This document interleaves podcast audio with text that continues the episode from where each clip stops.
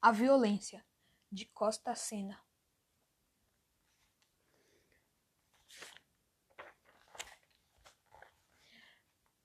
A violência caminha pelo mundo de mãos dadas, com drogas, assaltos, roubos e corrupções desenfreadas, sequestros, assassinatos entre pessoas e ratos. Ela vai dando picadas. A riqueza e a pobreza soltam as gangues na rua, motoristas imprudentes que de forma nua e crua, perversa e embrutecida podem parar minha vida, a dele e quem sabe a sua.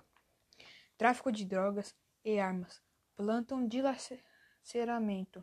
A máfia molha as raízes do mal a cada momento. Os meninos e meninas são desfeitos nas chacinas ou num banal linchamento.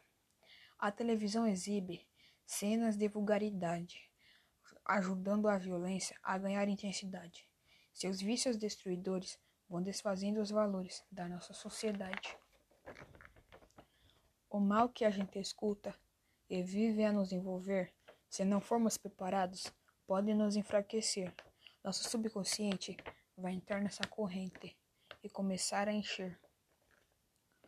Uma parte desse câncer sai do olho da telinha e destrói nossa nação e até nossa vizinha.